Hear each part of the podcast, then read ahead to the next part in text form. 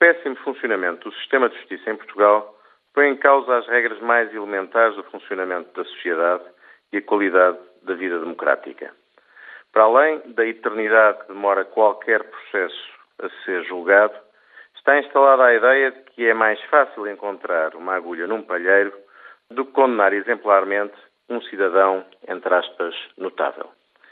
É com incredulidade e imensa tristeza que vejo alguns políticos com responsabilidades serem condenados por crimes provados em tribunal, apenas simbólicas, quase sempre de execução suspensa. Foi assim em Felgueiras, recentemente.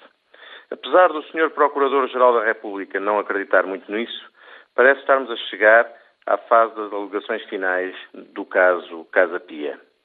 Anos e anos de denúncias, audições, trâmites processuais para chegarmos ao momento da verdade.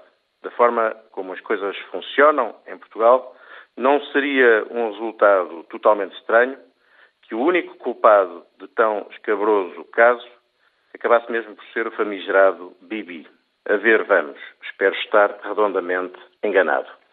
E se ninguém assumir responsabilidades sobre o processo de justiça, não surpreenda o ouvinte se, daqui para aí a uns cinco anos, ouvir um provecto juiz declarar o ilustre ex-presidente do BPN, manifestamente boa gente, livre de qualquer culpa, permitindo-lhe o gozo em liberdade da fortuna que, com uma honestidade exemplar, acumulou ao longo de uma respeitável vida de banqueiro e que generosamente doou à sua mulher no exato momento em que dela se decidiu divorciar.